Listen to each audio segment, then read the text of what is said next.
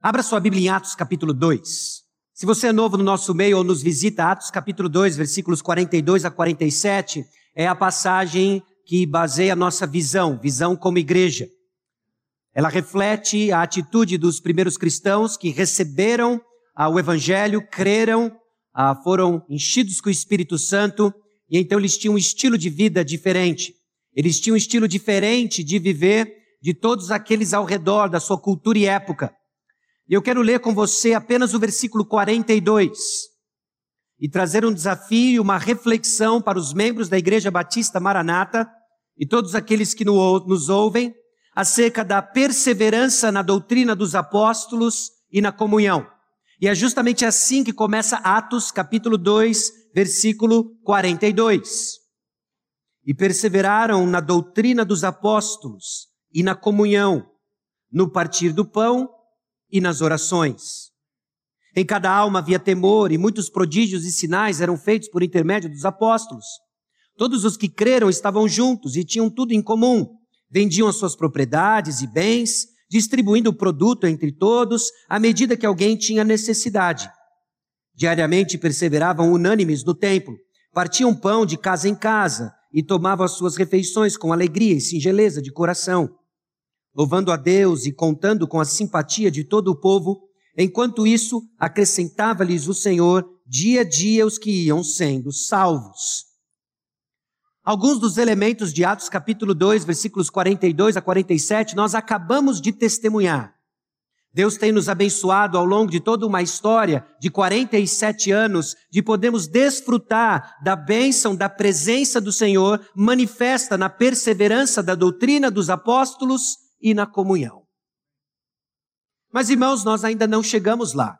Chegar lá é quando Cristo voltar ou nos chamar. Até lá, nós vamos crescer e continuar crescendo na perseverança da doutrina dos apóstolos e na comunhão. E o desafio que eu trago hoje para os irmãos não está em Atos, capítulo 2, versículos 42 a 47.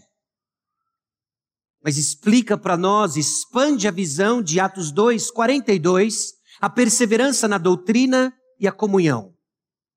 O que, que significa perseverar na doutrina? O que, que significa a comunhão? Interessante como Atos capítulo 2 lança a semente de toda a história da igreja. Hoje, na escola bíblica dominical, nós vimos um panorama de Atos, correto? E vimos o crescer da palavra de Deus no meio do povo de Deus. Aparando arestas, corrigindo rotas, salvando perdidos, edificando santos. Atos capítulo 18, vá comigo em Atos capítulo 18, nós vemos a história particular de um grupo, de um grupo da cidade de Éfeso, com uma particularidade e uma resposta do povo de Deus. Atos capítulo 18, versículos 24 a 28 diz assim: Nesse meio tempo chegou a Éfeso um judeu natural de Alexandria, chamado Apolo, homem eloquente e poderoso nas escrituras. Era ele instruído no caminho do Senhor e, sendo fervoroso de espírito, falava e ensinava com precisão a respeito de Jesus, conhecendo apenas o batismo de João. Ele, pois, começou a falar ousadamente na sinagoga, ouvindo, porém, Priscila e Áquila tomaram-no consigo e, com mais exatidão, lhe expuseram o caminho de Deus. Querendo ele percorrer a Caia, animaram-no os irmãos e escreveram aos discípulos para o receberem. Tendo chegado, auxiliou muito aqueles que, mediante a graça, haviam crido, porque com grande poder convencia publicamente os judeus, provando por meio das Escrituras que o Cristo é Jesus. Encurtando a história, havia um homem, Apolo, eloquente, que sabia falar em público e defender a Escritura, mas lhe faltava algo, lhe faltava um próximo passo.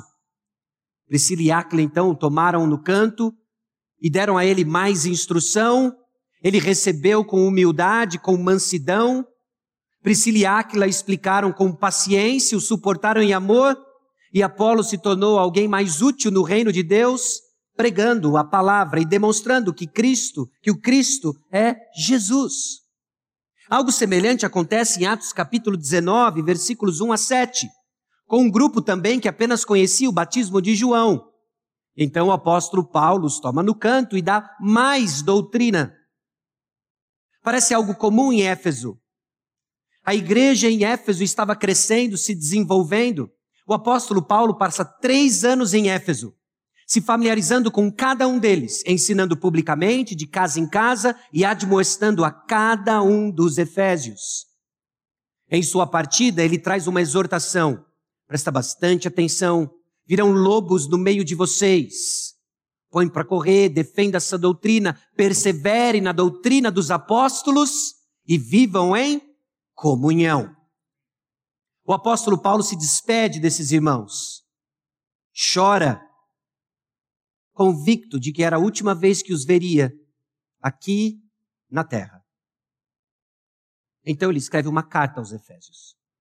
Ele escreve uma carta dando a eles mais informações acerca de quem Cristo é revelando para eles, por causa daquilo que ele recebeu do Espírito Santo, o que significava a doutrina dos apóstolos. Essa, meus irmãos, que nós abraçamos e perseveramos.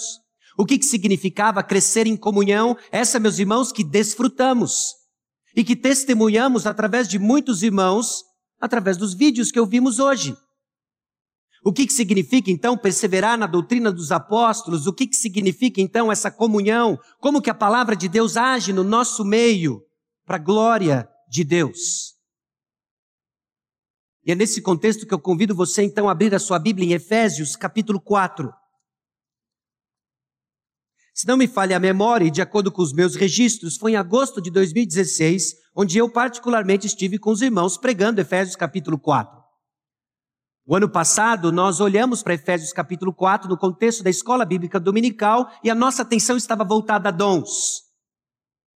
Hoje eu convido você a abrir comigo em Efésios capítulo 4. A nossa atenção está em perseverar na doutrina dos apóstolos e a comunhão que essa doutrina faz no nosso meio.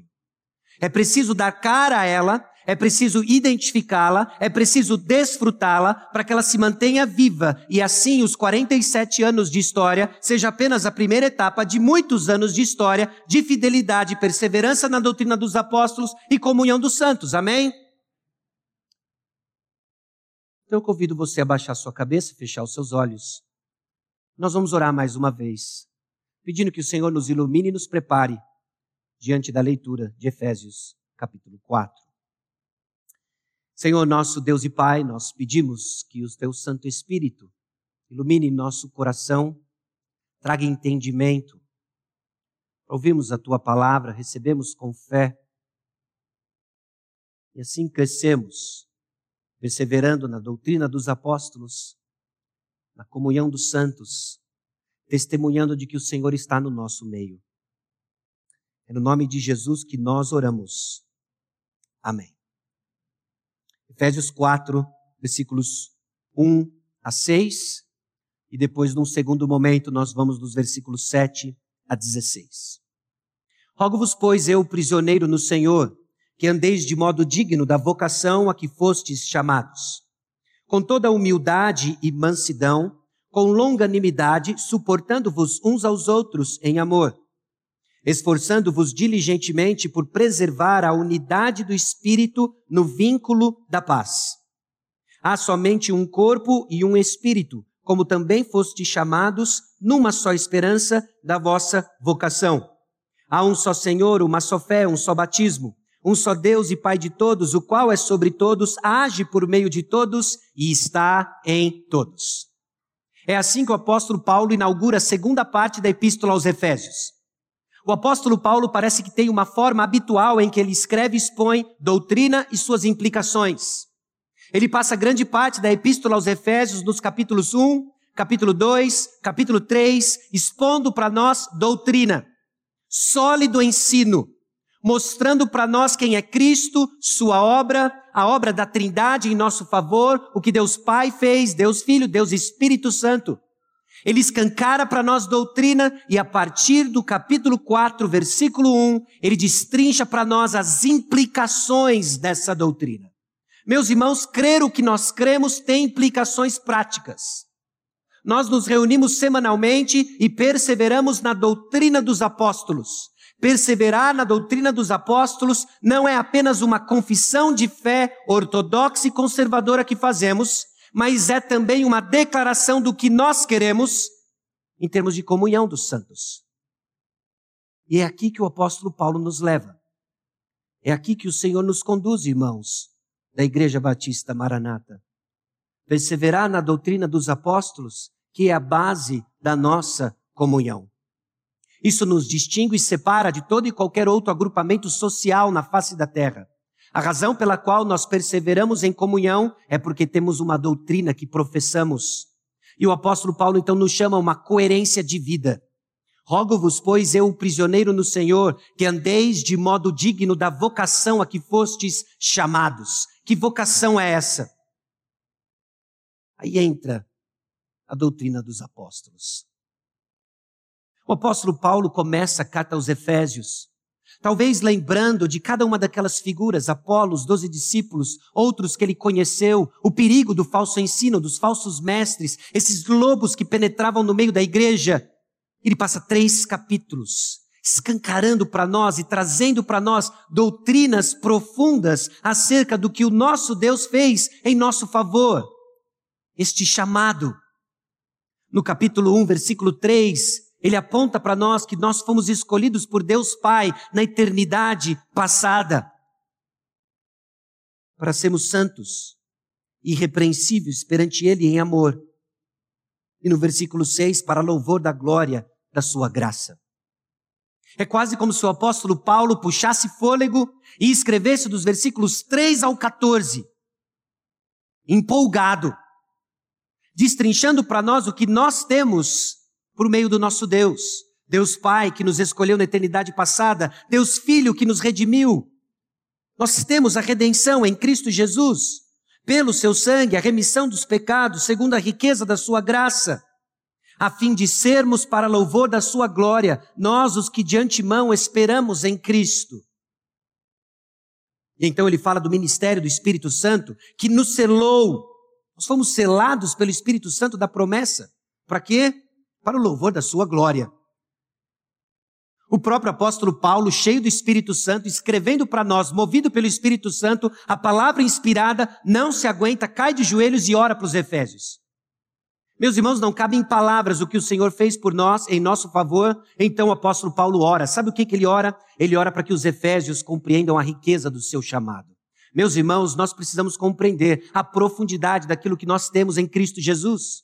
Parece que arranhamos a superfície. Nós ouvimos os testemunhos hoje. Quantos foram os testemunhos de que, sim, eu recebi Cristo Jesus como meu Salvador, mas parece que eu não tinha entendido. E com o tempo e com a ministração da palavra, com a instrução daqueles que estavam próximos, eu entendi, Deus abriu meus olhos.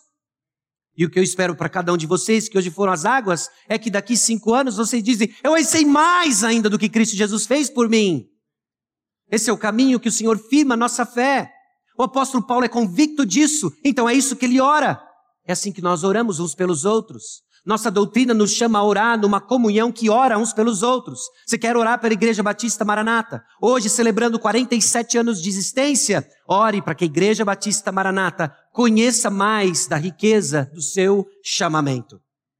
Meus irmãos, o que nós temos em Cristo Jesus é muito rico, profundo, e nós temos toda a eternidade para conhecer mais dele.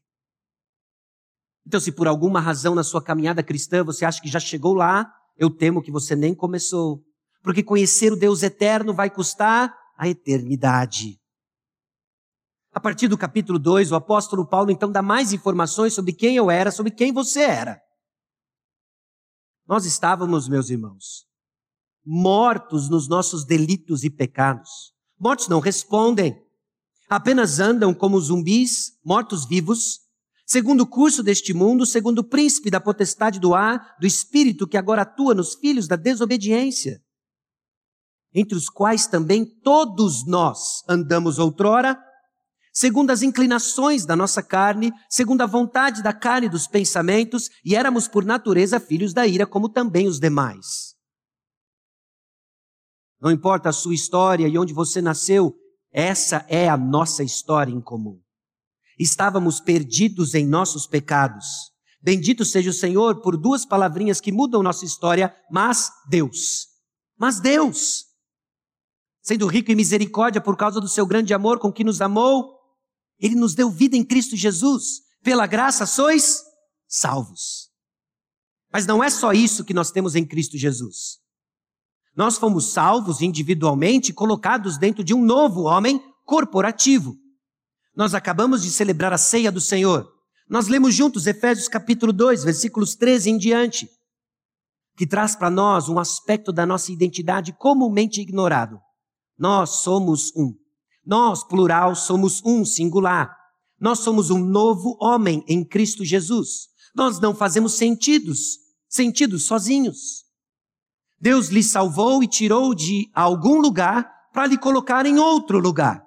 Deus lhe salvou e tirou de um povo para lhe colocar num outro povo. Então nos reunimos em comunhão, porque assim diz a doutrina dos apóstolos, na qual nós perseveramos, na qual nós existimos. No capítulo 3, ele revela algo especial sobre a igreja. Mais uma vez, dá a impressão de que o apóstolo Paulo não se aguenta.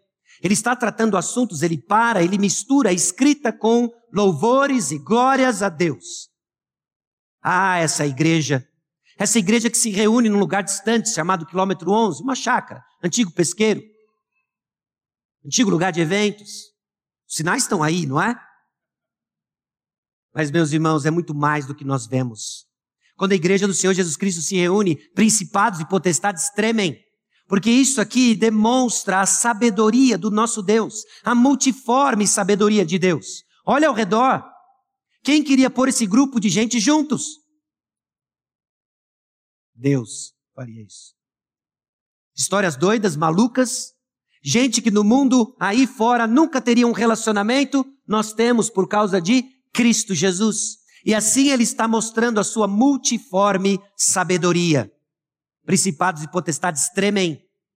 E tudo isso para o louvor e glória do nosso Deus. Mais uma vez ele cai de joelhos e ora. Ora para que a gente conheça do amor de Cristo Jesus. E meus irmãos, a perseverança na doutrina e a comunhão dos santos são os meios dados por Deus onde nós experimentamos do amor de Cristo. Não é uma jornada individual, conhecer a Cristo não é uma jornada intelectual, mas são informações comunicadas e proclamadas que recebemos com fé e experimentamos com os nossos irmãos, os quais fomos feitos um, pela glória de Deus.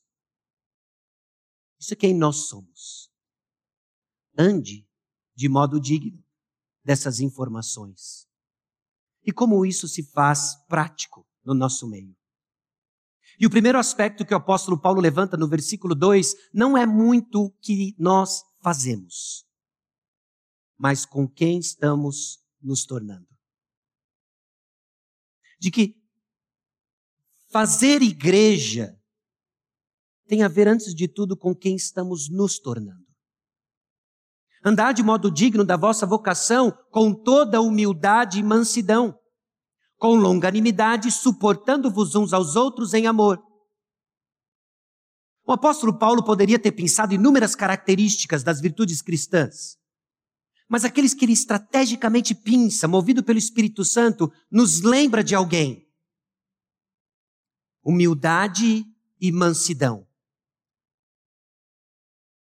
Diante de seus seguidores cansados com o peso da religiosidade, Jesus Cristo disse: Vinde a mim os que estão cansados e oprimidos, e eu vos aliviarei. Aprendei de mim, que sou e de coração.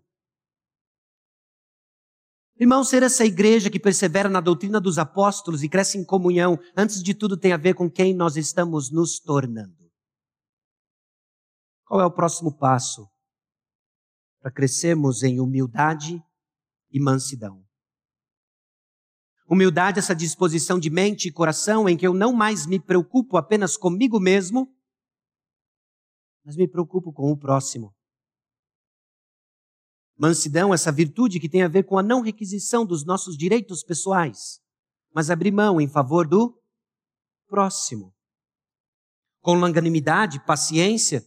Se você é parte da nossa igreja há mais de alguns minutos, você sabe como paciência é importante. Se nós vamos perseverar na doutrina dos apóstolos e em comunhão, é porque o Senhor está nos fazendo crescer em paciência. Meus irmãos, isso é viver à altura do chamado que o Senhor nos deu. Isso é viver de forma coerente com a obra de salvação no nosso coração.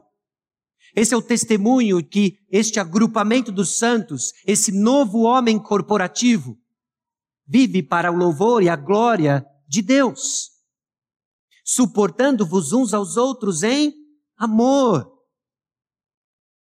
1 Coríntios capítulo 13 talvez seja alvo de muito romantismo. Nós romantizamos 1 Coríntios capítulo 13. Não entenda isso como uma crítica ao seu convite de casamento do passado, tá bom? Ah, mas vamos colocá-lo no contexto onde ele de fato é apresentado. No meio de muita confusão de serviço, prática dos dons, lembremos de suportar uns aos outros em amor, não procurando o que é propriamente nosso, mas o que é do outro. Não se soberbecendo, não ardendo em ciúmes, e assim por diante. Meus irmãos, perseverar na doutrina dos apóstolos e crescemos em comunhão informa, antes de tudo, quem nós estamos nos tornando. É vontade de Deus para cada um de nós, é vontade de Deus para a Igreja Batista Maranata. Crescemos no caráter de Cristo. Ninguém chegou lá. Ninguém chegou lá. Qual é então o próximo passo? Será você agora desafiado a crescer em humildade abrindo mão de suas opiniões, dos seus achismos, de suas preferências, de sua razão e crescendo em humildade. Será você alguém que está sendo desafiado a crescer em mansidão,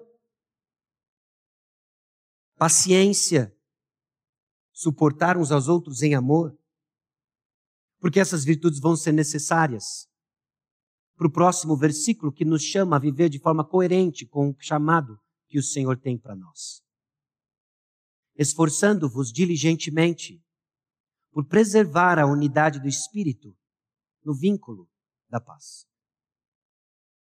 É um chamado para a igreja do Senhor Jesus Cristo e que talvez se faça mais do que nunca necessário em nossa história, nos dias em que vivemos, de preservar nossa unidade, a unidade do Espírito no vínculo da paz.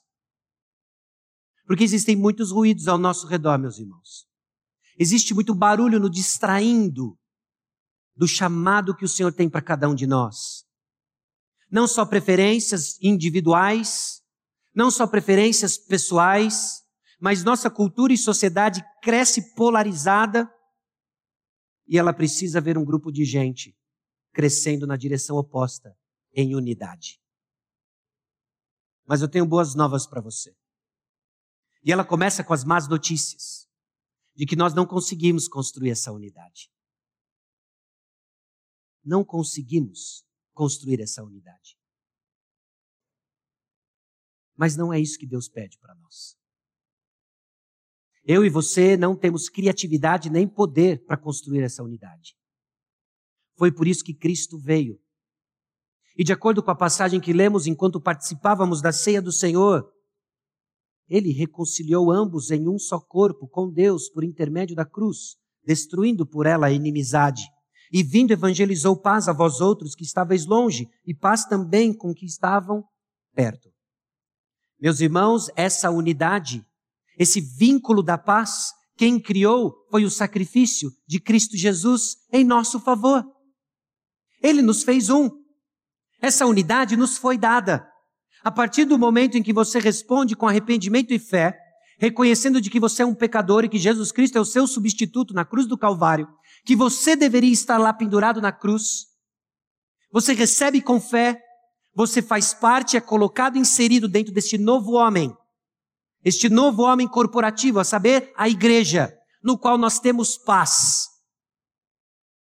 E a ordem então do Senhor Jesus Cristo para a igreja não é criar a unidade, mas preservá-la.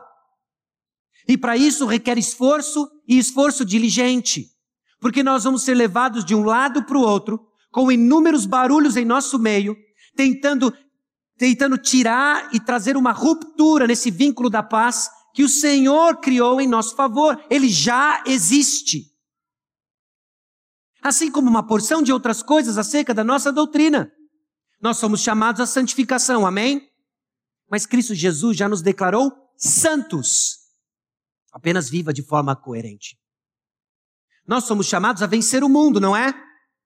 Mas nem eu e você temos poder para isso.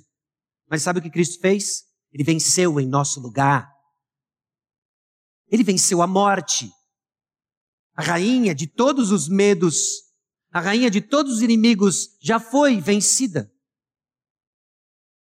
Jesus Cristo é vitorioso. Então nós somos chamados a nos esforçar diligentemente por preservar a unidade do Espírito no vínculo da paz.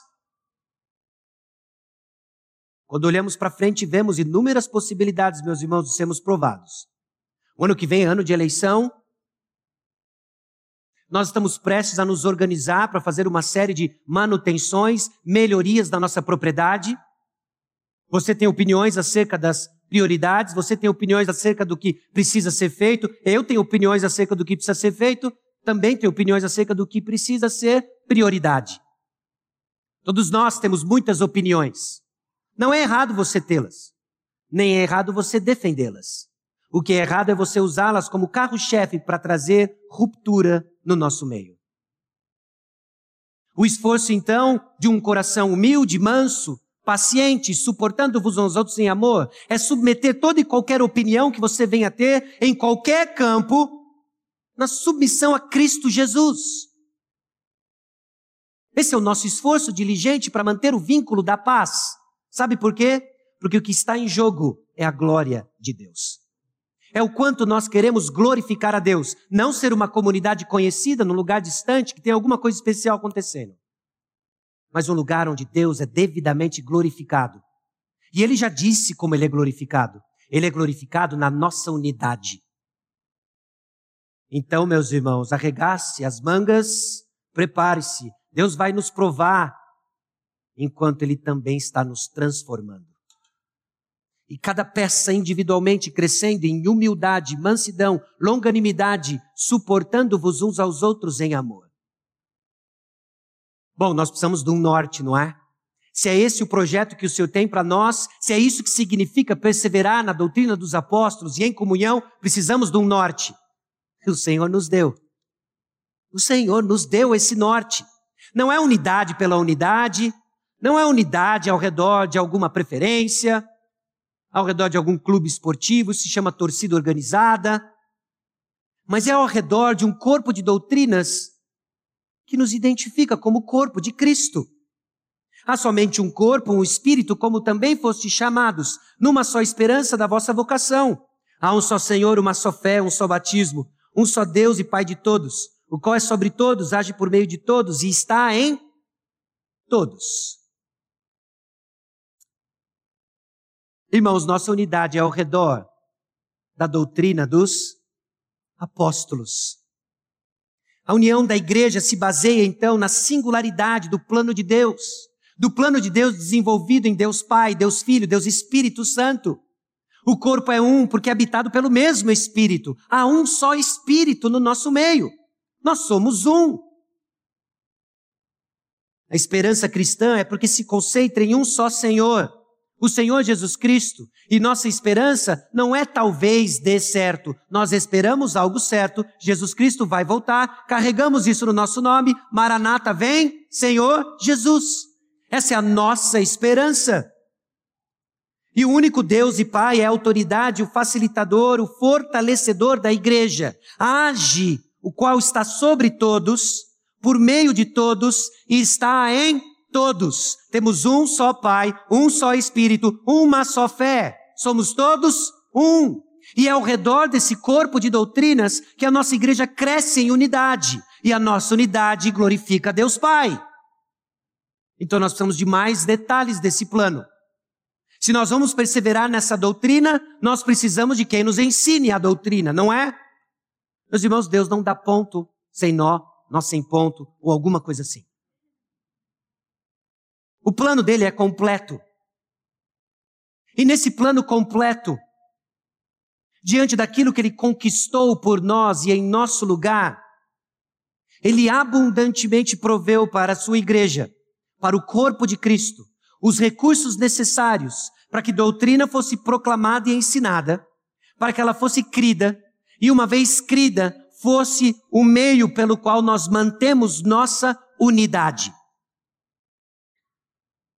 versículos 7 a 10. E a graça foi concedida a cada um de nós segundo a proporção do dom de Cristo. Por isso diz, quando ele subiu às alturas, levou cativo o cativeiro e concedeu dons aos homens. Ora, que quer dizer subiu, senão que também havia descido até as regiões inferiores da terra? Aquele que desceu é também o mesmo que subiu acima de todos os céus para encher todas as coisas. Deus está enchendo todas as coisas, tanto as do céu quanto as da terra, com a sua glória. E ele o faz por meio da sua igreja. E agora ele está provendo para a igreja os meios pelos quais ela precisa para continuamente ouvir essa doutrina e regulamentar o fato de que ele está no nosso meio. Até nesse ponto, os leitores de Efésios, da carta aos Efésios, sabem de que o Espírito Santo está no meio da igreja. E é assim que nós cremos. Assim a doutrina dos apóstolos nos ensina. De que quando nos reunimos, Deus está aqui.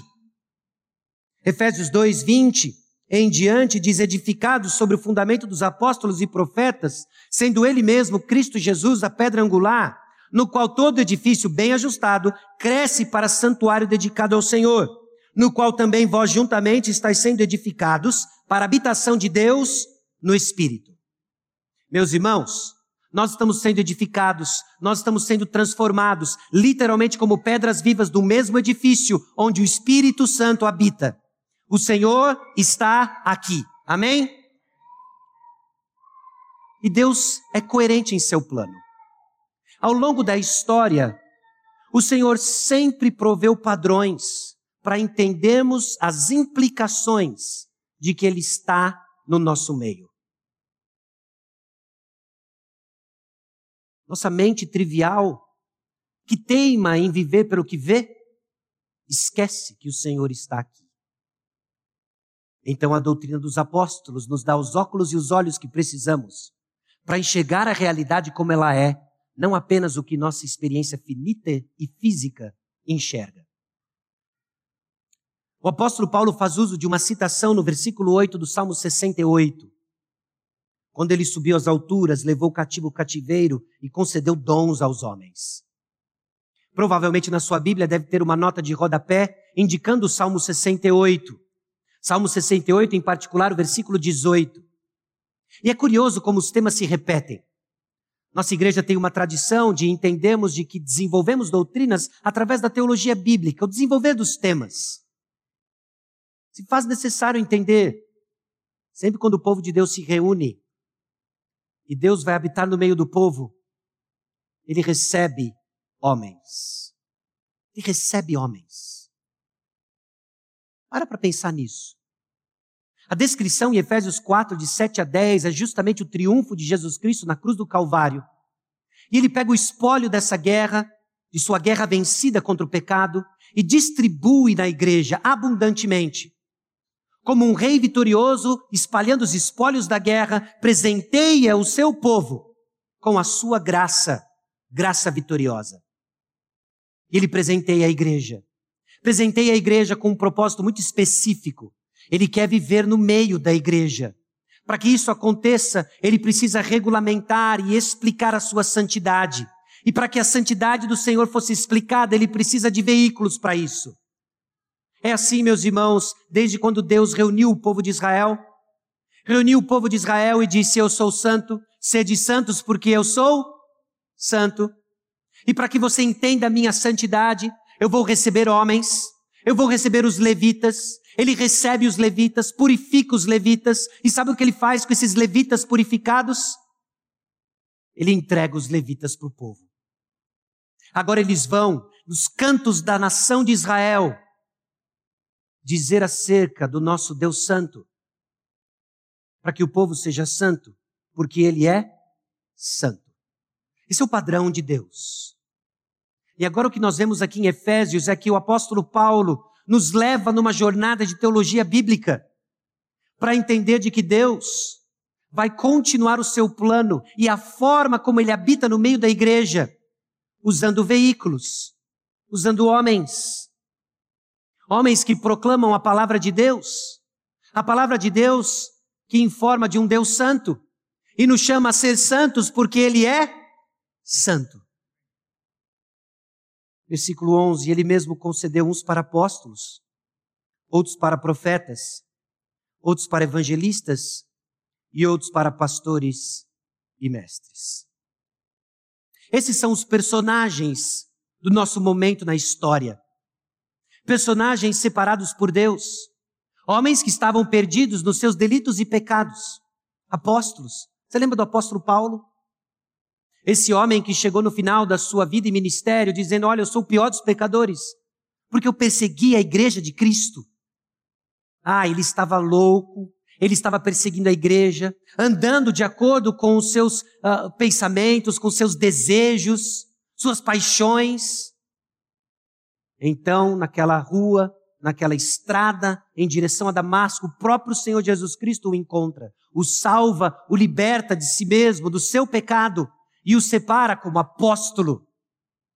O apóstolo Pedro, o apóstolo Tiago, e tantos homens que se tornaram o fundamento da igreja. Tem os profetas. Profetas que tiveram um papel particular de revelar coisas que antes não estavam reveladas. Meus irmãos, nós não tínhamos como descobrir o que precisava ser revelado, então Deus revelou através dos profetas. Apóstolos e profetas então se tornaram o fundamento da igreja. Cristo Jesus, a pedra angular, apóstolos e profetas, esse fundamento. E o que, que significa eles serem um fundamento? Bom, o próprio apóstolo Paulo nos diz o que significa ser o fundamento da igreja.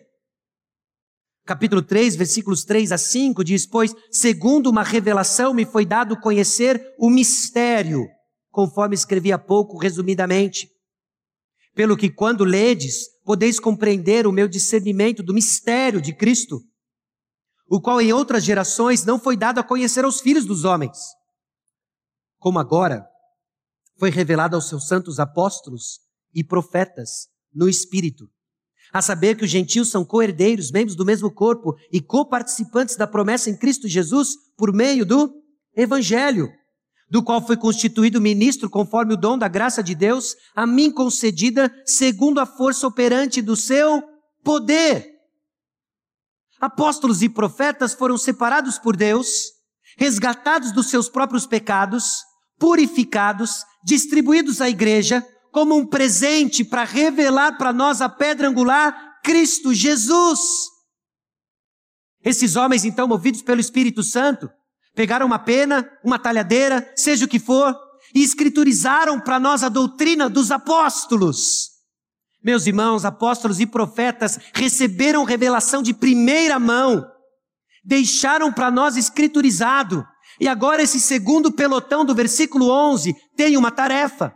Evangelistas, pastores e mestres têm a tarefa de perseverar na doutrina dos apóstolos e não inventar moda já nos foi revelado. Apóstolos e profetas tiveram seu papel na história da igreja. O último morreu na ilha de Pátimos e deixou para nós a palavra de Deus. Perseveramos na doutrina dos apóstolos e evangelistas, pastores mestres continuam perseverando na doutrina dos apóstolos. Sabe por quê? Porque ela nos informa de Cristo Jesus, a pedra angular. E sabe o que você precisa saber para manter a unidade do corpo, você precisa conhecer a unidade, você precisa conhecer a pedra angular. Porque quando nos distraímos com conhecimentos espúrios, diferentes da palavra, nós estamos edificando em um fundamento diferente que não a pedra. E se estamos edificando num fundamento diferente que não a pedra, é areia movediça. É questão de tempo que um suntuoso palácio vai ruir. Apenas o que é edificado em cima de Cristo Jesus persevera. Então Deus, na sua infinita graça, no seu plano perfeito, resgata homens que estavam presos em seus pecados, os liberta dos seus pecados, os purifica e os entrega à igreja. Com o objetivo de equipar cada pedra para se parecer com Cristo Jesus no desempenho do ministério do serviço. Versículo 12 com vistas ao aperfeiçoamento dos santos, para o desempenho do seu serviço, para a edificação do corpo de Cristo. Hoje nós celebramos não só o aniversário da igreja, mas também o dia do pastor.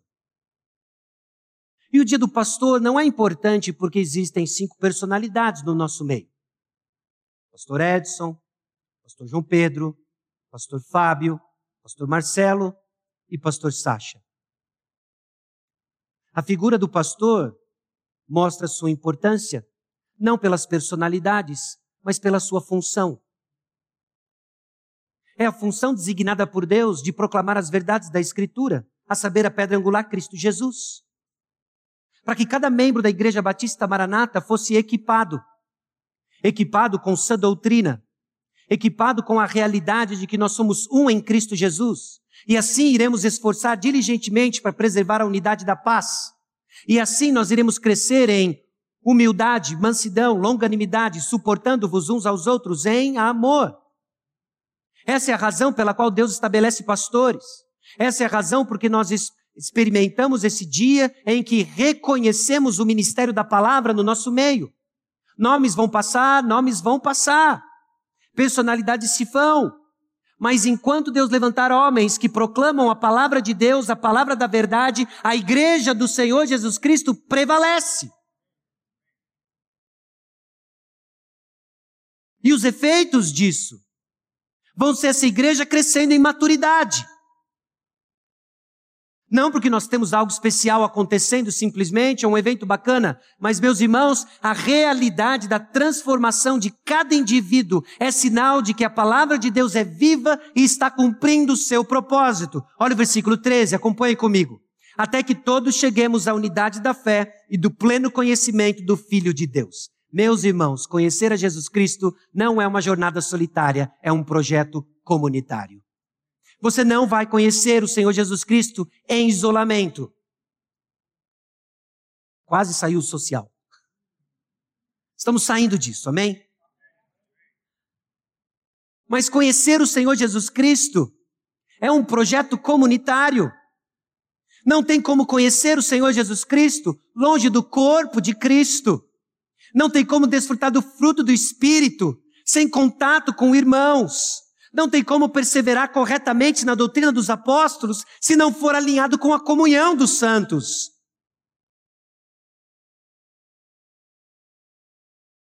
O objetivo do nosso Deus em nos salvar não é garantir uma passagem grátis para o céu. É nos transformar à imagem do seu Filho Jesus Cristo. E essa transformação ocorre no palco da igreja. A perfeita varonilidade, a medida da estatura da plenitude de Cristo. Isso pulsava nas veias do apóstolo Paulo, movido pelo Espírito Santo, de anunciar a Cristo Jesus a todo homem, ensinando, advertindo a todo homem, a fim de apresentá-los todos perfeitos em Cristo Jesus. Colossenses 1, 28. Em Gálatas 4,19, ele descreve o processo como dores de parto. Dores de parto. Eu sofro dores de parto até ver Cristo Jesus forjado em cada um de vós. Meus irmãos, o projeto de Deus é que esse edifício, em que cada pedra viva, que foi escolhida por Deus Pai, redimida por Deus Filho, selada pelo Espírito Santo, seja transformado à imagem de Cristo porque o Espírito Santo habita no nosso meio. E para que esse processo continue, a palavra de Deus se faz necessária, se faz necessária de ser proclamada. E para que ela seja proclamada, Deus revelou sua palavra a apóstolos e profetas. E para que ela seja reverberada, Deus escolheu evangelistas e pastores mestres, que não devem inventar moda, mas apenas repetir o que os apóstolos revelaram para nós, o que os profetas revelaram para nós, que não é ninguém mais senão o nosso Senhor Jesus Cristo. E quando isso acontece, a igreja amadurece.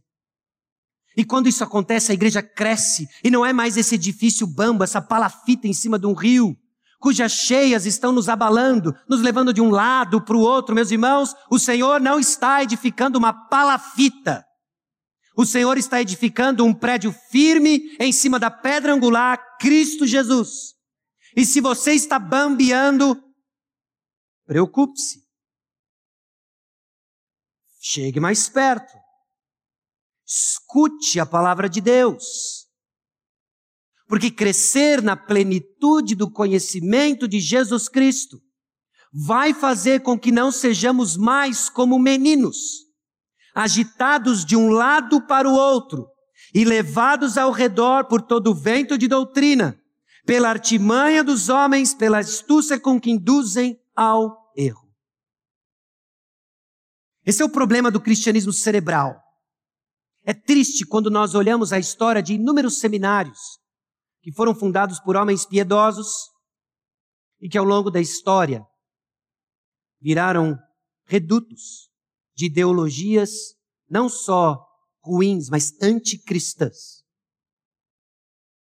São inúmeros. Porque, meus irmãos, teologia não é construída no campo, no campo frio e estéril do academicismo. Eu louvo a Deus por homens que estudam a palavra de Deus e louvo a Deus por homens que estudam a palavra de Deus, que estão em contato com o povo de Deus. Porque teologia não é só um exercício cerebral, mas é solidificado na experiência do corpo de Cristo. Você vai ser informado dominicalmente acerca do perdão de Cristo por você. Esse é o nosso papel. Pastores, mestres, evangelistas, vão falar acerca do perdão de Cristo em seu favor. Você vai receber isso com fé.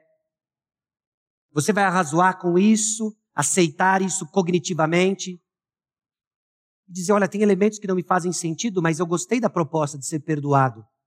Existe um Deus, um Deus santo, e sobre mim há a sua ira, e eu não quero a eternidade no inferno. Então eu recebo o dom, o presente de Deus gracioso da salvação em Cristo Jesus. Eu recebo com fé. Então eu me arrependo dos meus pecados. Sou feito filho de Deus. E então você vai descobrir mais sobre o perdão de Cristo. Vivendo no corpo de Cristo, não vão faltar oportunidades para você perdoar com o perdão que você recebeu. Perdão vai deixar de ser simplesmente um exercício intelectual, mas vai ser ação do Espírito Santo confirmando que você é filho de Deus. Então pessoas vão questionar acerca do perdão de Deus. Que divindade é essa? Que mata o seu próprio filho em seu favor? Que coisa esquisita. Assim, é estranho, eu realmente não entendo todos os aspectos. O Deus a quem sirvo é muito maior do que eu. Sua sabedoria é insondável. Mas aquilo que ele revelou para mim é suficiente para que eu tenha um relacionamento com ele e uma vida de piedade. E mais, eu não só creio assim, mas eu experimentei assim. E Deus tem solidificado minha fé passo a passo, aprendendo mais do perdão dele nas oportunidades de perdoar. Meus irmãos, esse é só um exemplo das inúmeras formas como a convivência no corpo de Cristo solidifica nossa teologia, não só na perseverança do doutrina dos apóstolos, mas de mãos dadas com a comunhão dos santos. Se faz necessário Viver de modo digno do nosso chamado vai ter implicações práticas de como vivemos, e esse é o chamado de Deus para a Igreja Batista Maranata. Então, ao contrário de ficar bambeando para cima e para baixo, como se fosse uma palafita, há um caminho a seguir, mas seguindo a verdade em amor, cresçamos em tudo naquele que é a cabeça, Cristo. Literalmente, verdadeando em amor. Porque viver na verdade anda de mãos dadas com amor. De quem todo o corpo, bem ajustado e consolidado pelo auxílio de toda a junta, segundo a justa cooperação de cada parte. Efetua o seu próprio aumento para edificação de si mesmo em amor.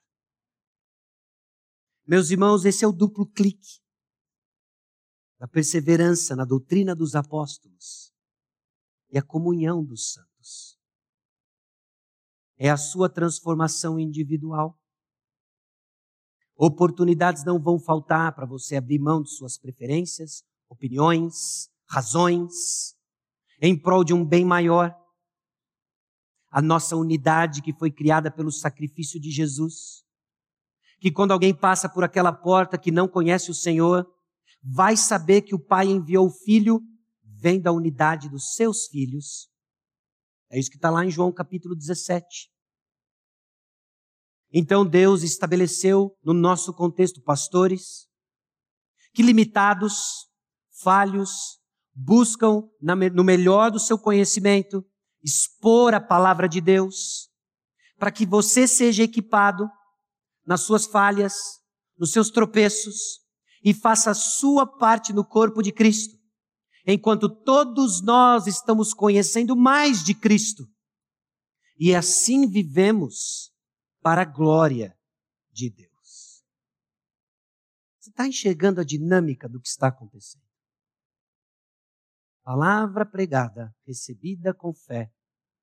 Somos transformados e Deus, na sua providência, nos dá oportunidades de crescermos no caráter de Cristo. Quando respondemos com fé, Ele confirma em nossos corações que somos feitos filhos de Deus. Com a segurança ministrada pelo próprio Espírito, crescemos em ousadia sendo capaz de, com coragem, abrir mão de preferências, opiniões e razões, porque o nosso propósito é maior, maior do que simplesmente cada indivíduo, maior do que a simples soma dos indivíduos, porque quando estamos unidos, Deus está aqui. Essa é a vontade de Deus para a Igreja Batista Maranhão. Essa mensagem encontra corações em lugares diferentes. É possível, bem possível, de que haja pessoas do nosso meio que ainda estão alheios a essa unidade. Estão separados do Deus vivo, num lugar de guerra e hostilidade contra o Criador dos céus e da terra. Deus Santo nos criou para viver em comunhão com Ele. Mas houve uma ruptura nessa comunhão. O nosso pecado no coração do pecado existe um clamor por independência, de viver na nossa própria sabedoria, contrário ao projeto divino. Fomos separados dele. Não há o que podemos fazer para estar com Deus. Deus, na sua infinita graça e misericórdia, enviou seu filho Jesus dizendo: Eu vou pagar o preço para estar com eles. Por quê? Porque eu os amei, por causa da minha graça então Jesus Cristo viveu a vida que eu e você não conseguimos viver, cumpriu a lei de forma perfeita, se tornou o sacrifício perfeito no nosso lugar, se fez pecado no nosso lugar, recebeu a ira de Deus sobre si. Na maior expressão de justiça e amor é a cruz de Cristo. Na cruz vemos a seriedade do nosso pecado. Era eu que deveria estar lá. Na cruz vemos o amor que nos alcançou. Ele morreu no meu lugar. Então, em alegria solene, somos tomados pelo Espírito Santo, convencidos do nosso pecado, em arrependimento e fé nos voltamos para Ele e dizemos: não há salvação se não em Cristo Jesus. Maior amor não há. Então, somos selados pelo Espírito Santo e colocados dentro deste corpo, o corpo de Cristo. Mais uma pedra, uma pedra viva, para ser transformada para a habitação do Espírito Santo. Talvez essa mensagem encontre alguns desanimados. Alguns que perderam o rumo porque esqueceram do projeto. O projeto não é palafita. O projeto é um edifício cuja pedra angular é Cristo Jesus, revelado na doutrina dos apóstolos e profetas, proclamado por pastores e evangelistas, e então respondendo com fé à palavra de Deus, não de homens, edificamos a igreja, abrindo mão de preferências, crescendo no caráter de Cristo e focados no propósito que o Senhor nos deu. Qual é o próximo passo? Jesus está nos transformando. E assim, cumprimos o propósito pelo qual ele nos salvou, para a honra e glória do nome dele. Nós vamos orar. Nós vamos orar pedindo com que a palavra pregada encontre não só espaço em nosso coração, mas fique cravada no nosso coração. Nos levando a uma obediência, obediência em resposta amorosa ao amor de Deus por nós. E assim crescemos em unidade. A glória de Deus. E Ele é digno de toda a glória. Vamos orar. Senhor nosso Deus e Pai, nós chegamos diante do Senhor, reconhecendo, ó Deus, tão grande salvação que nos alcançou. Reconhecendo esse projeto, projeto igreja, que nós muitas vezes ficamos sem entender, mas não podemos deixar de nos maravilhar quando a tua graça nos alcança, nos transforma, nos une e nos chama a um viver diferente. Transforme, ó Deus, nossa igreja. Continue a transformar nossa igreja. Somos gratos a Deus pelos testemunhos de transformação que ouvimos hoje, os testemunhos de edificação em resposta à palavra pregada. Preserve, ó Deus, o púlpito da nossa igreja com a sã doutrina. Preserve, ó Deus, a integridade do nosso coração, enquanto lidamos com falhas, pecados, que nossa esperança permaneça fixa no Senhor Jesus Cristo. E então, ó Deus, veremos a tua obra no nosso meio. E então não seremos uma palafita, vulnerável, ó Deus, às cheias desse mundo, aos ruídos daí de fora, mas cresceremos firmes, ó Deus, convictos da tua palavra, que ouvimos e cremos, experimentamos na fé é o teu Santo Espírito agindo. Restaura, ó Deus, a alegria da salvação dos desanimados. Corrige, ó Deus, o coração dos desgarrados. Confirme, ó Deus, no coração dos que crescem, que esse é o caminho, ouvir tua palavra e crescer no caráter de Cristo. Te louvamos, ó Deus, por 47 anos de história e clamamos, ó Pai, que a nossa história transcenda múltiplas gerações ligadas apenas pela proclamação da palavra, fiel, corajosa, para honra e glória do teu nome. Essa é a tua vontade expressa e revelada na tua palavra. E cremos quando oramos a tua palavra, tua vontade, Senhor, nos atende. Atenda, Deus, nossa oração, é o que suplicamos no nome de Jesus. Amém.